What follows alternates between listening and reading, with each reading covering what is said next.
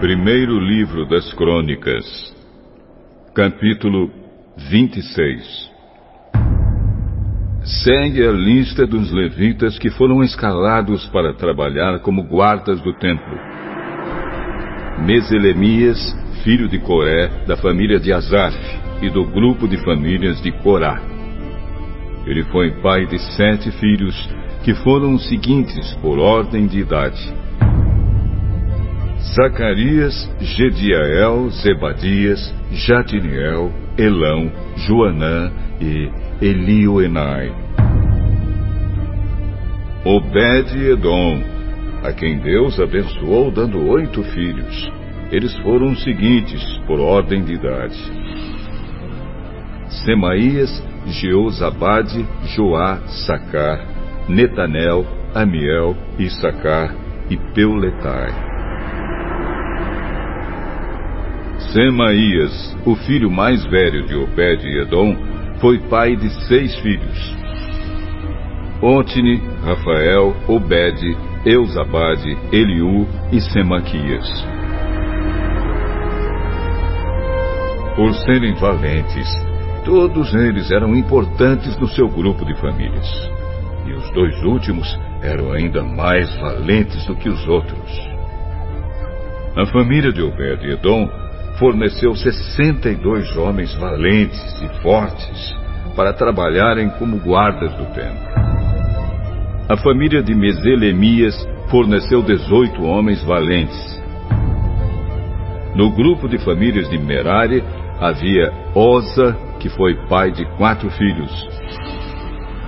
Sinri, que foi posto pelo seu pai como chefe, embora não fosse o filho mais velho. Ilquias, Tebalias e Zacarias. Ao todo, treze membros da família de Osa eram guardas do templo. Os guardas do templo foram divididos em grupos de acordo com suas famílias e receberam tarefas no serviço do templo, como os outros levitas. Fizeram um sorteio entre as famílias, tanto grandes como pequenas, e assim cada uma foi escalada para tomar conta de um portão. Seremias recebeu por sorteio o portão leste, e o seu filho Zacarias, que sempre dava bons conselhos, recebeu o portão norte. O Ben-Edom foi sorteado para o portão sul, e os seus filhos foram sorteados para tomar conta dos depósitos. Supim e Osa receberam por sorteio o portão oeste e o portão de Salequete, na estrada de cima. O serviço dos guardas foi dividido do seguinte modo: cada dia havia seis guardas no leste, quatro no norte e quatro no sul. Quatro guardas ficavam nos depósitos, dois em cada um. No pátio oeste ficavam quatro guardas perto da estrada e dois no pátio propriamente dito. Assim ficaram repartidas as tarefas dos guardas que pertenciam ao grupo de famílias de Corá e de Merari. Outros dos seus irmãos levitas estavam encarregados do tesouro do templo e dos depósitos onde ficavam guardados os presentes oferecidos a Deus. Ladã, um dos filhos de Gerson, foi o antepassado de muitos grupos de famílias, entre eles a família do seu filho Jeiele. Zetã e Joel, os outros dois filhos de Ladã, estavam encarregados do tesouro e dos depósitos do templo.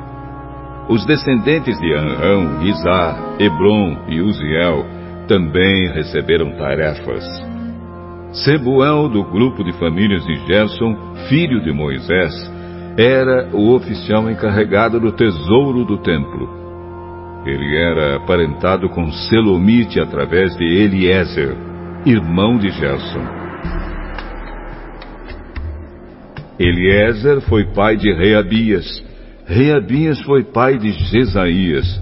Jesaías foi pai de Jorão. Jorão foi pai de Zicre. E Zicre foi pai de Selomite. Selomite e os membros da sua família estavam encarregados de todos os presentes oferecidos a Deus pelo rei Davi, pelos chefes de famílias, pelos líderes de grupos de famílias e pelos oficiais do exército. Esses presentes eram coisas tomadas dos inimigos na guerra e separadas para serem usadas no templo. Selomite e a sua família estavam encarregados de tudo aquilo que havia sido dedicado para ser usado no templo.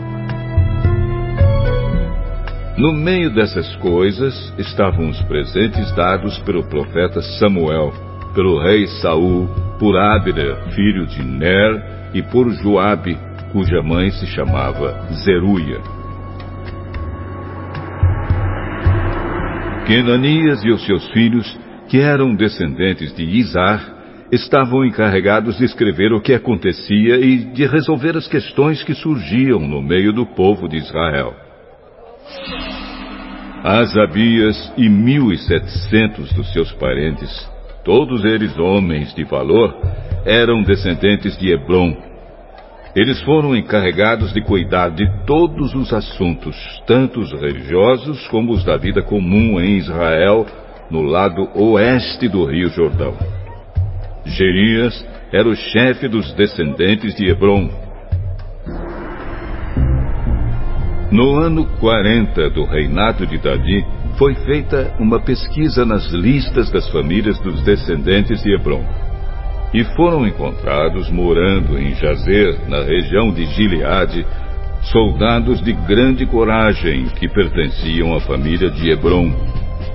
Entre os parentes de Gerias, o rei Davi escolheu dois mil e setecentos chefes de famílias, homens de valor, e os encarregou de cuidar de todos os assuntos, tanto os religiosos como os da vida comum em Israel, no lado leste do Rio Jordão, isto é, nos territórios de Ruben, Gade e Manassés do leste.